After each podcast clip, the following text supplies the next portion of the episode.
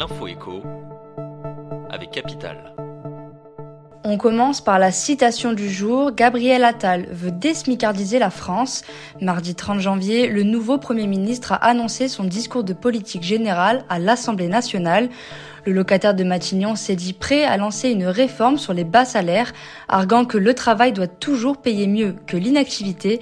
Mesures pour les agriculteurs, plan pour l'éducation, crise du logement. Retrouvez les principales annonces de Gabriel Attal sur notre site.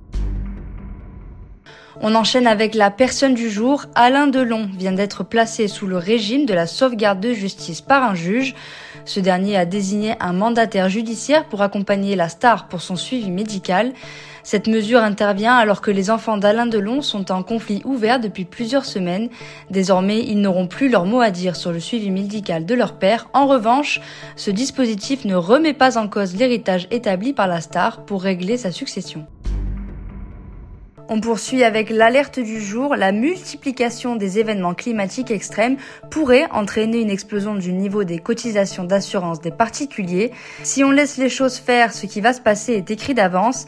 Un renchérissement considérable des tarifs des assurances habitation, prévient ainsi Pascal Demurger, directeur général de la Maïf. Selon le courtier Réassurez-moi, les primes annuelles d'assurance habitation pourraient passer de 471 euros actuellement à 1061 euros dans moins de 30 ans, soit 125% d'augmentation.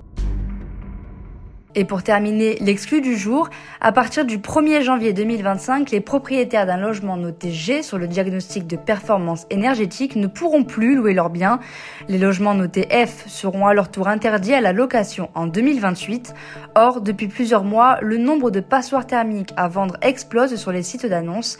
Une conséquence des futures interdictions de louer, une enquête inédite publiée par le groupe Price Hub décrypte les raisons de cette hausse à contre-courant de certaines idées reçues. C'était l'info écho avec Capital.